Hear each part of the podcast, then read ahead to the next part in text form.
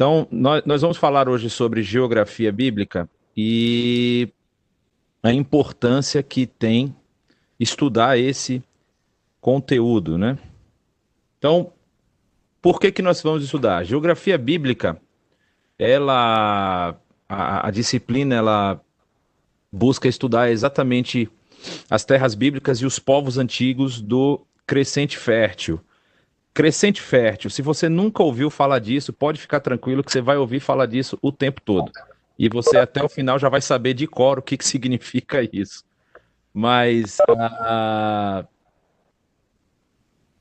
Crescente Fértil é uma, é uma região que vocês vão ver no mapa daqui a pouco, uh, que, que passa todo o, o, o, caminho que nós chamamos de Mesopotâmia, também vão saber já, já, já sobre o que, que é isso, passa pela terra de Israel e chega até ali próximo à foz do rio Nilo, no Egito. Então, estudar os povos antigos do Crescente Fértil para a compreensão da história bíblica e das escrituras. E o foco desse aqui é a história de Israel. Nós não vamos nos aprofundar tanto na história dos povos ao redor de Israel, por exemplo, na, dos povos que habitaram a Síria, dos povos que habitaram a península da Anatólia, que hoje é a Turquia. Também não vamos nos aprofundar na história do Egito, que é, tem muita relação com a história de Israel, porém não vamos entrar muito na história deles.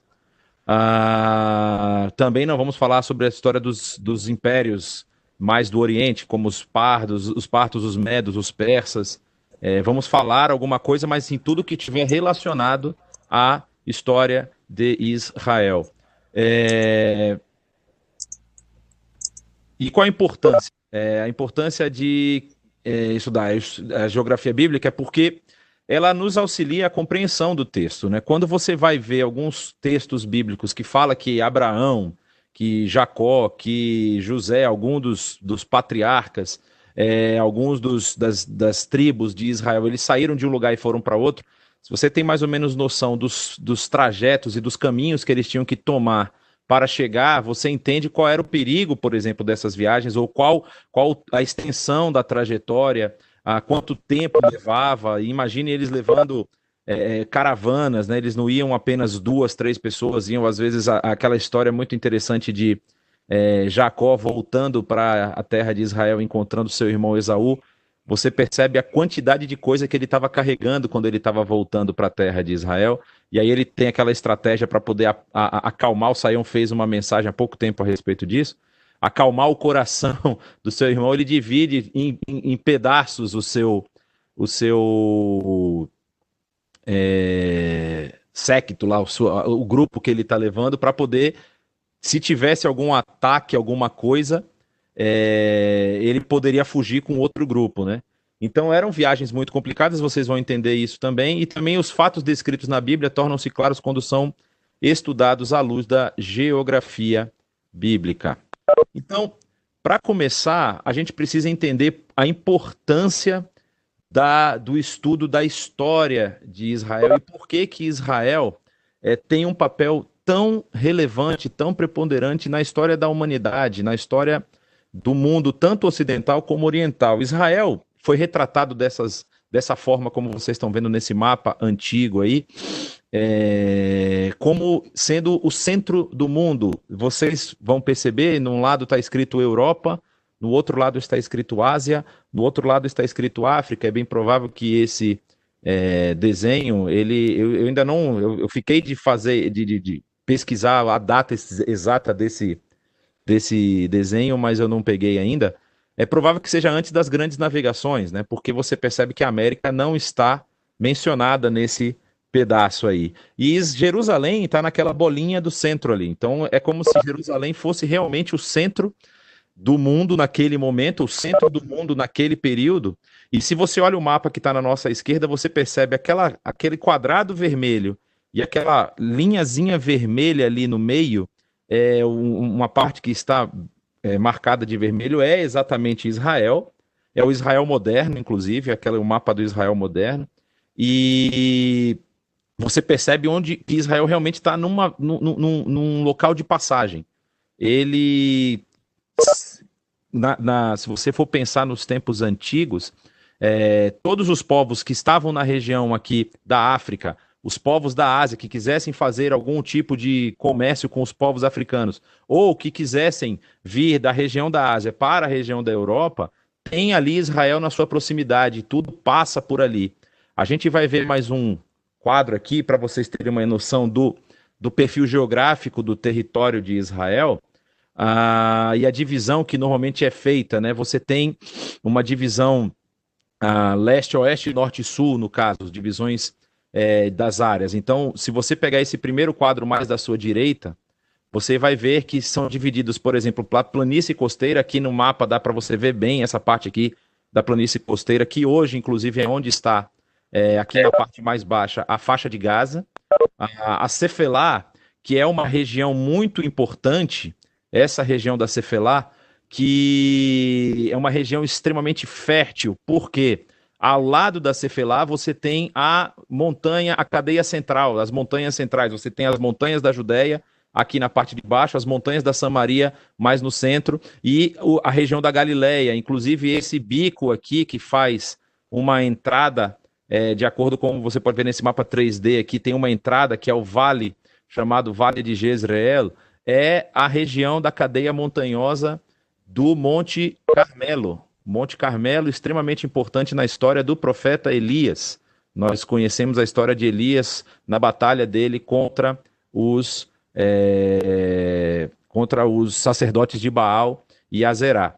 É, depois você tem o Vale do Jordão, que você pode perceber no mapa tridimensional que é uma falha geológica, né? Aqui embaixo, essa parte azul é o que representava o período, no, no período antigo, o Mar Morto que não está mais assim. O Mar Morto está bem menor hoje em dia, secou bastante, mas é a região mais é, mais baixa da Terra, não é?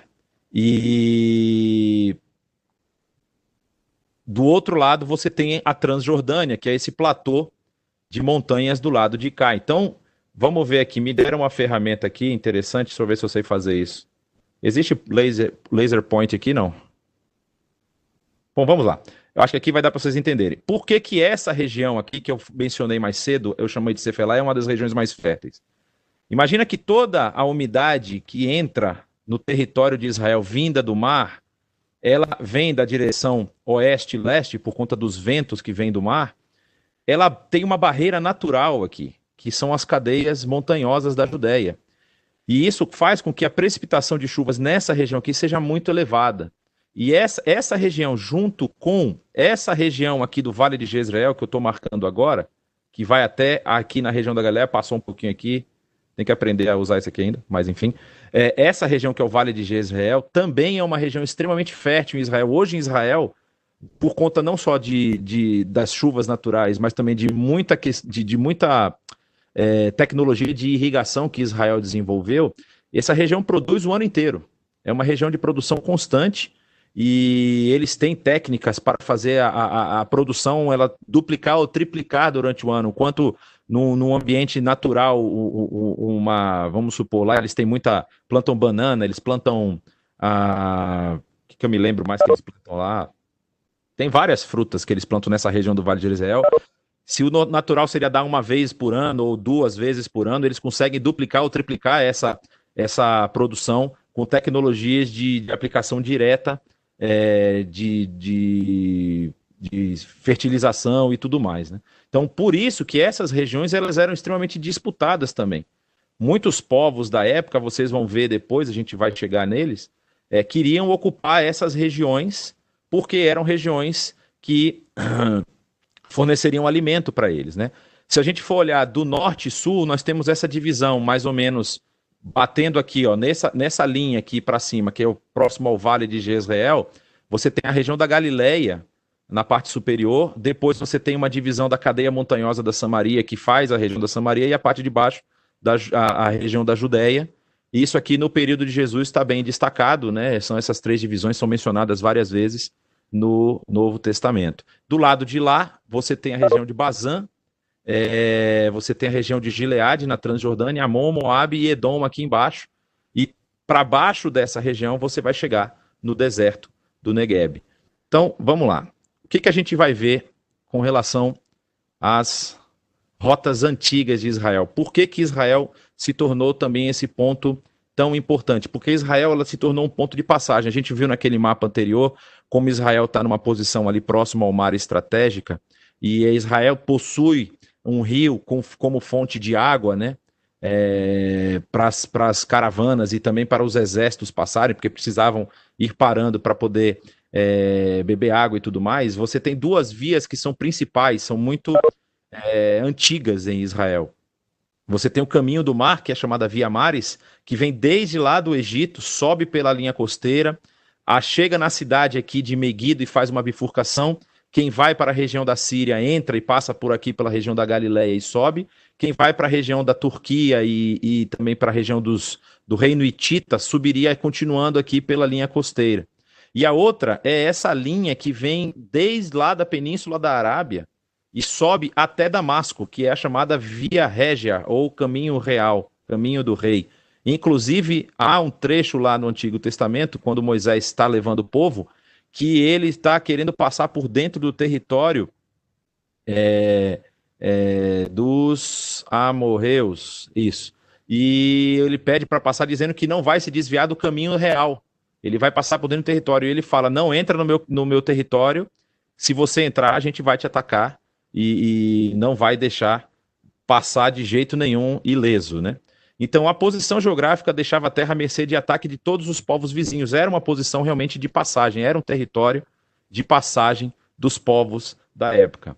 Então, aqui, só para a gente alinhar, a, a ideia da gente estudar todo esse período vai, vai fazer uma. A gente vai fazer uma, uma mescla aqui de análise geográfico-histórica, né?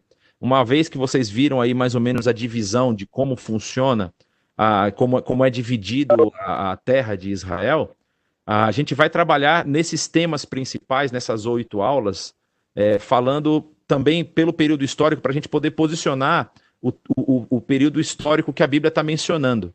Então, nós vamos ver, por exemplo, um período que é até pré-bíblico, né, que é parte do, da história da Mesopotâmia e do Egito, é, depois nós vamos ver a história de Abraão, o, o, caminho de Abraão desde a cidade de Ur até ele chegar e se estabelecer na terra de Israel. Depois nós vamos ver a história de Isaac até José, passando por Jacó aí, que tem uma parte muito interessante quando ele vai morar lá com seu tio, Labão. Vamos falar sobre depois a saída do povo do Egito, o êxodo e a conquista da terra. Juízes e monarquia, vamos agrupar essas duas partes, que é o período que Israel ainda está ocupando o território antes do exílio.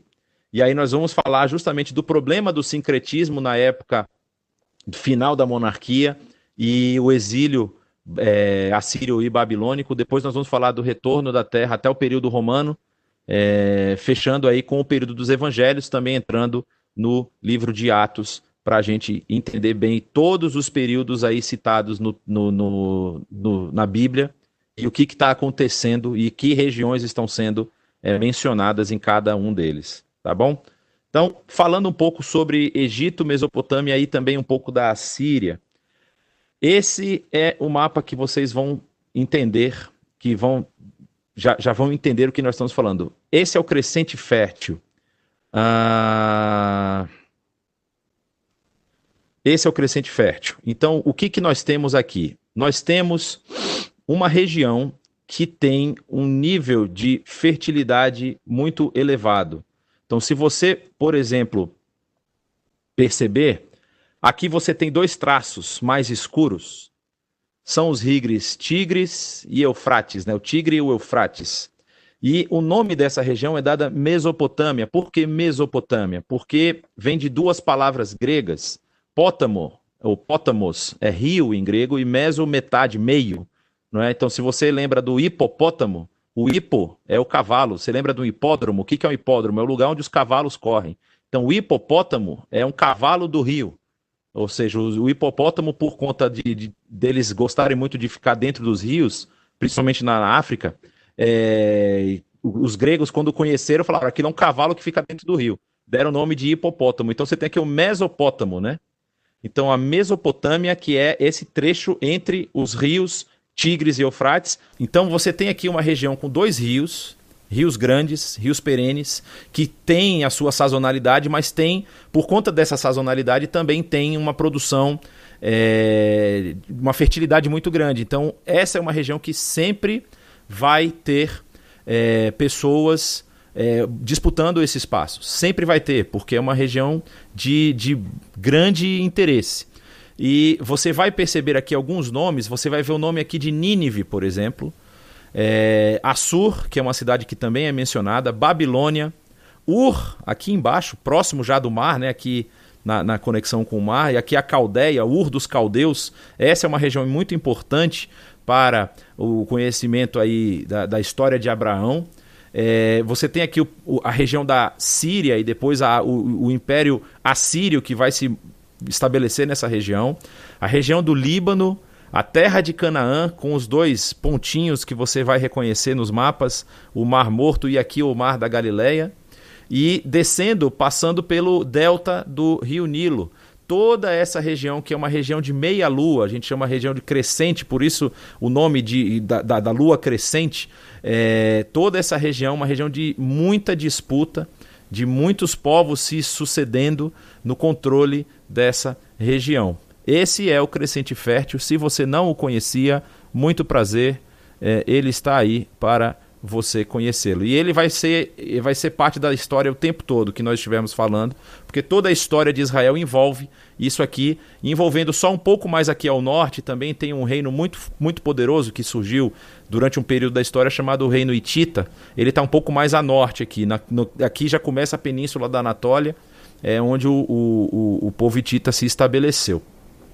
Então a gente falando do, do Egito, a gente vai ver um pouquinho dessa, desse período histórico do Egito, por isso que a gente fala que é um pouco pré-bíblico, porque a, a, a, a, história do Egito ela vai muito ela é muito anterior aos primeiros escritos ali do, do Antigo Testamento. Né? Você pega a, a, o que se imagina que Moisés sendo o autor do Pentateuco, tenha começado a escrever por volta do ano 1400, 1500 a.C., você tem aí re registros históricos no Egito, não escritos, né, mas registros históricos de 4500 anos antes de Cristo, né? É, então você, por exemplo, tem a, a época que é pré-dinástica e o proto-dinástico, que é desse período que nós falamos, 4.500 a 3.000 a.C., aí o período que é, o povo egípcio está se estabelecendo. Aí você tem a época tinita, que são as primeiras e segundas dinastias de faraós, de líderes egípcios. Você tem o Império Antigo, terceira e quarta dinastias. Alguém está sem som. É, só tenho certeza se o seu volume está alto. Tá? Eu acho que o resto do pessoal está todo mundo ouvindo, senão eu estaria perdendo, tá recebendo bastante pedido para abrir o som. É... Entra no YouTube tá funcionando. Obrigado, Samuel. Então, nós temos aí o primeiro período intermediário, né, que são a, a, troca de dinastias. Aí você tem um Império Médio, que é. A, a, você vê que a dinastia 7 e a dinastia 11. É... Depois você tem da dinastia 11 e a dinastia 12, que é esse período do Império Médio.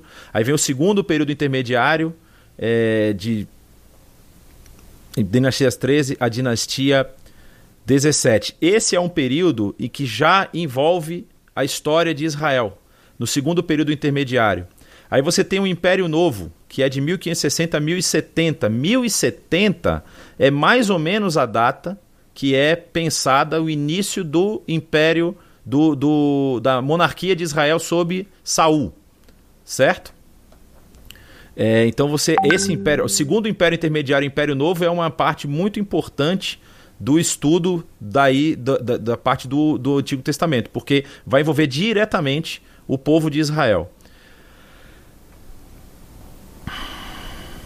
Aí você tem a época baixa, que é quando começa a, a, a, a, a decadência, vamos dizer assim. De, perdão, eu pulei o terceiro período intermediário, é, que vai da dinastia 21 à dinastia 25. E aí você vem com a época baixa, que é quando as dinastias ou os, os impérios egípcios começam a perder sua força. E por volta do ano 332, é, eles são conquistados pelos gregos. E depois dos gregos, mais ou menos 300 anos de dominação grega, a partir do 30 a.C., entra uma é, entra a dinastia romana, o período de dominação romana. Né? Então, o Egito. O Egito em si, ele tem uma importância muito grande para toda a história de Israel. Por quê? O rio Nilo, também sendo um rio perene, com as suas cheias e as suas vazantes, é, ele, é, é, essa cheia e essa vazante era o que fazia com que as terras ao redor do Nilo se tornassem férteis. E a fertilidade do Egito, ela, é, o Egito acabou se tornando, você vai conhecer bastante isso na história de José, um celeiro para toda aquela região, um celeiro de, de, de comida para povos de, de várias, vários lugares diferentes. E exatamente, deposição de sedimentos. Os sedimentos que saem do rio ficam e aí as terras se tornam extremamente férteis. Mas não só isso, tem uma questão muito interessante. Eu não sabia dessa, dessa informação até a, a, uma visita que fiz ao Egito não faz muito tempo, numa das viagens que nós fizemos com, com a Biblos. É, o nosso guia local lá, o, ele explicou que muitos dos faraós, percebendo isso, eles construíram canais e ampliaram muito a capacidade de produção no Egito por conta desses canais. Esses canais não aparecem aqui no mapa, mas esses canais tinham o mesmo comportamento que o próprio rio tinha. Quando tinha cheia, os canais transbordavam e também depositavam sedimentos, e aí as terras próximas aos canais se tornavam extremamente férteis. Então, ou seja, eles, eles tinham é, é, várias regiões onde a produção era muito muito grande. Então, teve um período em que a capital do Egito foi Mênfis, depois teve um período que foi para Tebas, depois voltou para o norte, cada, cada império aí tendo seu, seu, seu destaque, sua, sua área de concentração. No período em que os egípcios, é, que, que os, desculpa, os hebreus entram na terra do Egito, provavelmente ali por volta do ano 1500, 1600, talvez até um pouco antes, é, há um, um, um, domínio no Egito dos hititas, né? Dos, dos Ixos, perdão, nada dos hititas, esquece. Dos Ixos. Os Ixos são uma incógnita na história. É, eles entram no Egito e saem, mas a gente não sabe exatamente qual é a origem desse povo. E eles chegam a dominar o Egito. É, são uma daquelas dinastias que nós mostramos. E os Ixos, eles estão no período em que Israel está lá. Só que aparentemente os Ixos perdem a força e a, a, o que é, é, mencionado no início do livro do Êxodo, né, que é, o, o, novo imperador, o novo faraó não conhecia a história de José, ele havia se esquecido. Aparentemente é porque é justamente numa dessas mudanças de dinastia do Egito. Havia a dinastia dos Ixos, e quando há essa mudança, a dinastia volta a ser uma dinastia egípcia. É, não se considera o que os hebreus, ou que o José tinha feito para salvar o povo, né? Aquela questão dos sete anos lá de, de, de fartura e os sete anos de fome. E por conta disso, Israel começa a ser escravizado ao longo dos 400 anos que se seguem. Então você tem aí a estrutura básica do Egito, vindo com o rio Nilo desde aqui da sua nascente, que está hoje em outro país, não está a nascente do Nilo não está dentro do Egito hoje. Ele corta de sul a norte chegando até esse grande delta, e nesse grande delta realmente uma região extremamente fértil, é, também uma, uma região extremamente é, disputada. Você vê aqui uma cidade que já é período grego, Ale Alexandria, por exemplo. Você vê a região da terra de Goshen, que é essa região do norte do Egito, que é onde se estabeleceu o povo de Israel. Não é? é? aqui é a cidade do Cairo, a moderna cidade do Cairo. A pirâmide de Saqqara, que é considerada, a região de Saqqara, que é considerada uma das regiões mais, das pirâmides mais antigas do Egito. Uh, Memphis, que foi a capital durante o grande, tem também aqui é, uma escola muito, muito famosa, a escola de Memphis, de, de, de ciências mesmo, de medicina, muita coisa era ensinada aqui.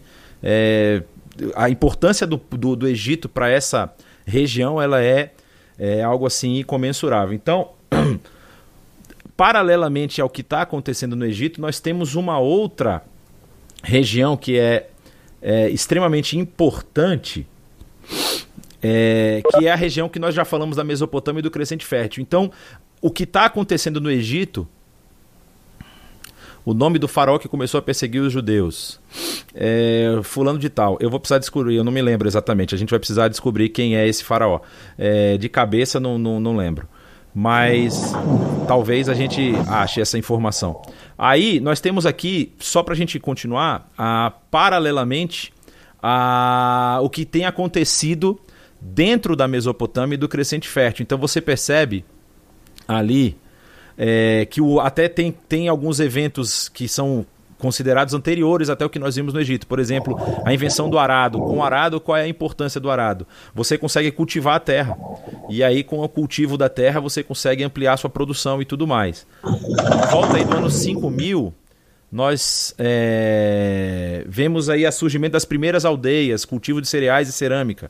Isso aqui, gente, eu estou falando de tudo, são, são, elementos arqueológicos, tá? Isso não é, assim, achismo, não. Isso aqui existem é, peças de cerâmica de 5 mil anos antes de Cristo. Então, é, isso são, são, são é, achados arqueológicos que nós temos é, para poder fazer essa datação. Então, ali na idade do bronze, que quando se come, começa a se trabalhar com o bronze, e isso é interessante porque isso vai ter um impacto direto no reino de Israel também. Vocês lembram que é, quando Saul ainda era rei e os filisteus eles vinham lutar com o povo de Israel, havia muitas derrotas do povo de Israel.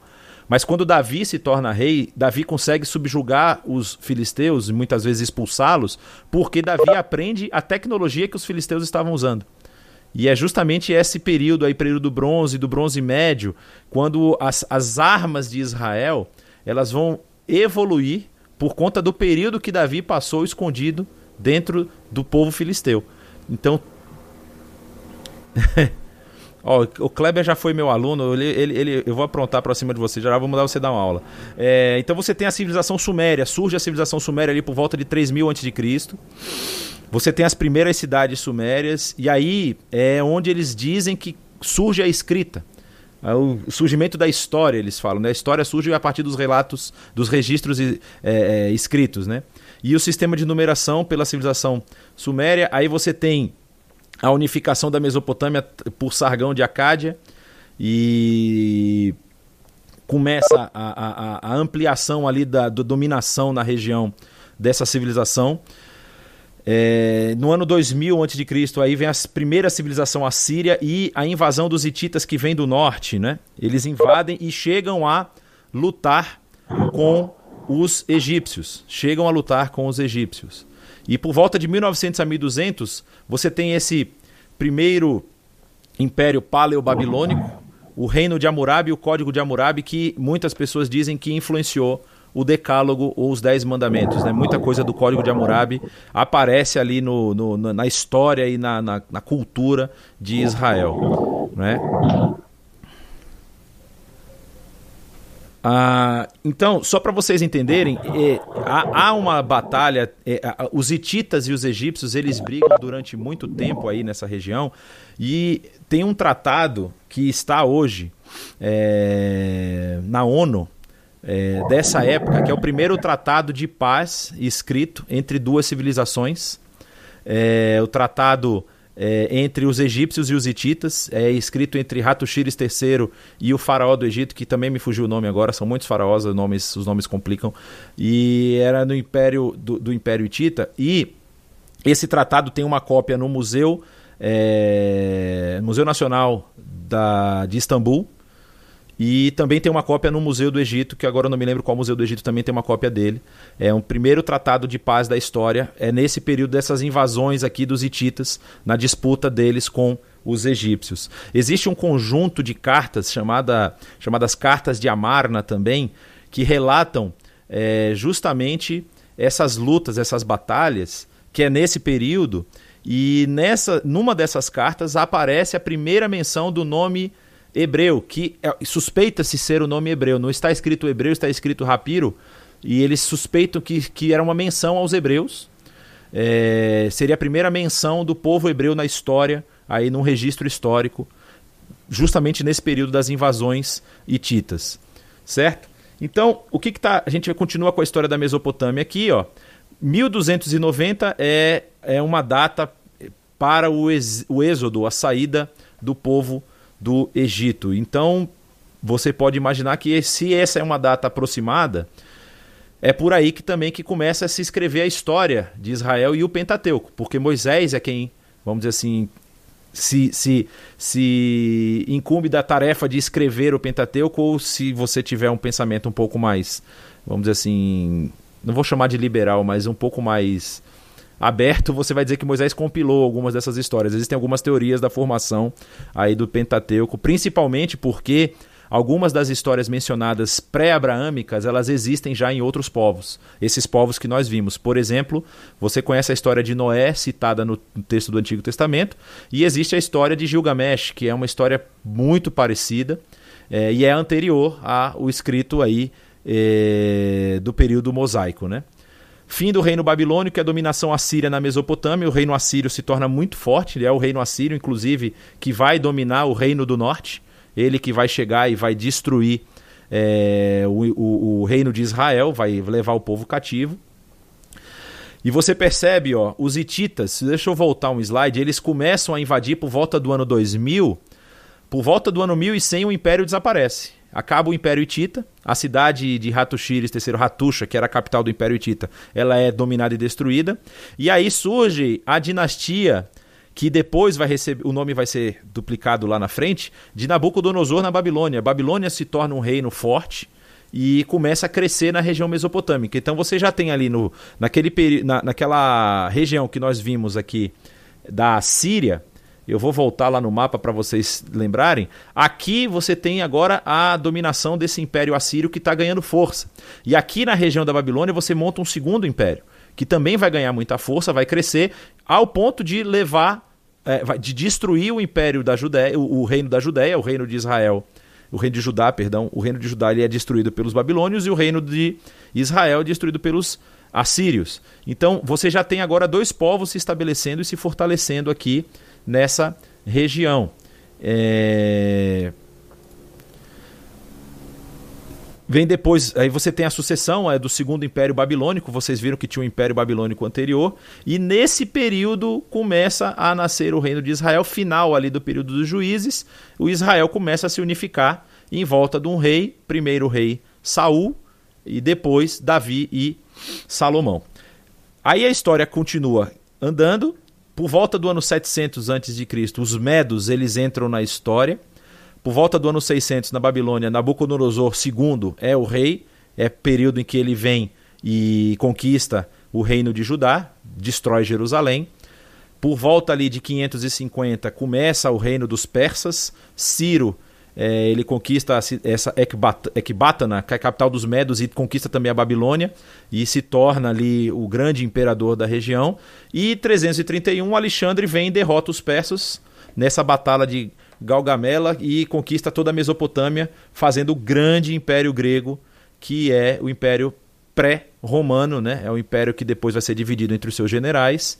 E por conta disso até perde um pouco da sua força e os romanos vêm e conquistam tudo. Então, esse mapa, ele é um mapa bem interessante porque ele mostra a, a ocupação desse território baseado nos filhos de Noé. Então você tem aqui, ó, Cam aqui na parte de baixo. Você tem Sem aqui na região do deserto da Arábia, e Jafé lá em cima, Sem-Cam e Jafé. E aí você tem vários nomes de povos que surgem, alguns de, a, a, aqui a maioria é citada no texto bíblico, né, quando fala lá dos povos que saem, que surgem dos filhos de Noé. E que, que povo gerou quem? Então, por exemplo, quando a gente vai falar do, do, dos povos que habitavam a terra de Canaã, eles são de origem canita não é? são os filhos de Cam.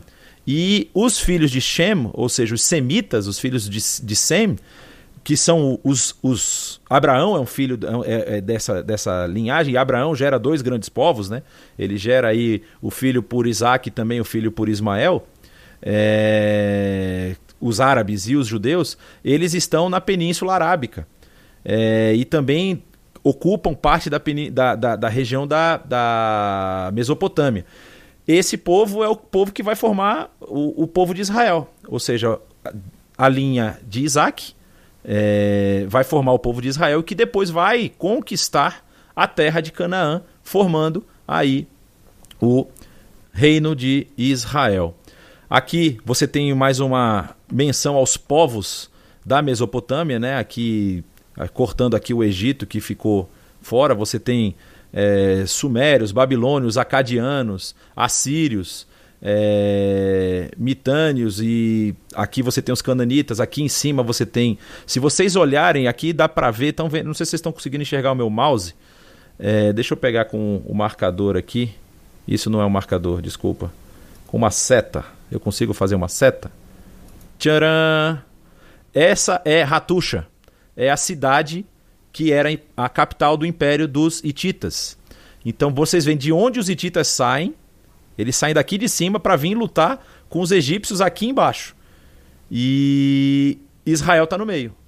Por isso a importância tão grande da, da, da região de Israel, da terra de Israel.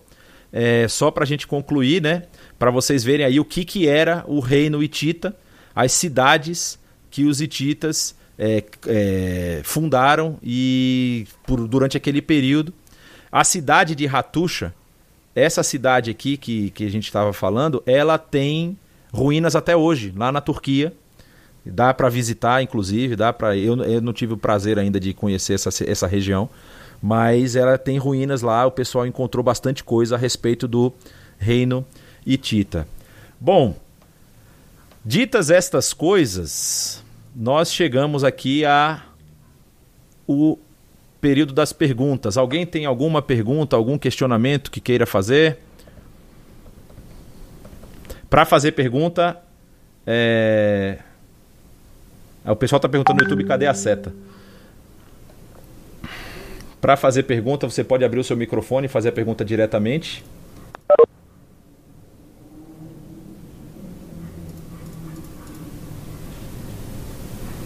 Ô, Jonatas. Eu. É muito interessante saber que, vamos dizer, a origem do povo de Israel está na Península Arábica, né? Sim, sim, né? Na verdade, assim, é, a gente fala da Península Arábica, mas é, quem vai conquistar e quem vai dominar aquela região são os descendentes de é, Ismael e também depois Esaú vai para aquela região. É, Esaú, ele, ele acaba. É, eu tô, eu tô me perguntaram se a aula ainda está tá acontecendo, porque minha sala não avisou ainda. Ah, tempo alocado para sentar prestes a respirar. Temos cinco minutos para acabar, que maravilha. É, então, assim. Bom, Paul, Paul, fez uma pergunta interessante, mas só para você entender, é, Roberto, é, a gente, é, é, essa região, ela, ela é dominada principalmente de, é, pelos descendentes de, de Ismael, e posteriormente, Esaú, ele, ele fica numa região aqui próxima, porque isso aqui, na verdade, quando a gente fala assim, ah, porque a Península Arábica, a Península Arábica é um grande deserto, né? E não tem como ninguém habitar naquela região a não ser quem conhece as fontes de água. E as fontes de água, além dos rios Tigre e Eufrates, elas eram muito conhecidas pelos povos nômades, principalmente os beduínos. Então, assim, a, a, origem beduína que domina toda essa região, eles sabiam caminhar de ponto de água a ponto de água. Mas, assim, não dava para você estabelecer grandes civilizações, grandes cidades ali, porque é um deserto muito grande. Então, era realmente uma região bastante vazia, bastante esvaziada, porém, é, ainda havia alguns alguns povos que, que, que caminhavam por essa região, né? Então, o Paul perguntou, eu não consigo Deixa eu só ver aqui no. Onde é que está o bate-papo? Ah, aqui. Falam que não existe evidência dos hititas extra-bíblica. Na verdade, existe, né? A cidade dos hititas. É, é porque os hititas, existe esse tratado é... que é feito entre Ratushires III, que é o, o, o grande. É, um dos grandes é, governantes hititas, e o faraó. Esse tratado está tá na ONU hoje. Então, assim, é, a Bíblia menciona os hititas, e a Bíblia menciona hititas até tardiamente, porque quando vocês viram ali que por volta do período do, do final ali do século 1100, é quando os hititas somem, depois disso são mencionados os heteus dentro do texto bíblico, que são descendentes desses hititas. Então, assim, é, o povo na verdade perde força, mas continua habitando ali a região. Não é? Eles continuam na, nesse, nesse nessa ocupando aqui a região do Crescente Fértil, né? Tem gente espalhada por aí. Você lembra que, que Davi compra, né? O, o, o... é Davi não? Que Davi compra de a, a eira de Araúna, ele era o que? Eteu, né? Ele não era Eteu? Exatamente, agora que me veio a memória aqui. É, é, então, Davi tem uma menção de um Eteu, de um Itita, né, que é a mesma, a mesma origem da palavra, nessa região. Então, assim, é, é difícil. O que é impressionante você estudando geografia, estudando um pouco também de, de arqueologia, é como a, a Bíblia ela vai, assim, sem forçar, sem fazer nenhum esforço, confirmando várias questões históricas, não é? Você ah, houve depois a gente pode mencionar um pouco sobre essa questão arqueológica lá de Israel. Houve uma época que houve uma disputa entre duas escolas de arqueologia, uma que chamava minimalista, outra maximalista. E hoje existe um, um, um consenso, assim, vamos dizer assim, um, um meio termo dos arqueólogos de Israel, mencionando que há muita coisa a ser descoberta e que a Bíblia pode sim ser uma fonte de muita informação, não é? De muita informação para a, a, o, achado e a descoberta de muitas coisas que ainda estão a, enterradas lá no, na, no território. Né? Muita coisa está sob domínio árabe e domínio sírio é, por enquanto. Eu vou falar sobre a questão da leitura na aula que vem, tá? É, que essa aula agora já está acabando, acho que não vai dar. Tem bastante coisa que dá para estudar, para ler sobre é, a questão geográfica, para ajudar bastante na, na compreensão. Tem muita coisa que está sob domínio árabe hoje, por exemplo, na Síria, está no, no Líbano, está no Iraque. E aí você, os arqueólogos de Israel não têm nenhuma condição de fazer nenhum tipo de pesquisa lá. E assim, também outros países não conseguem entrar para fazer pesquisas, né?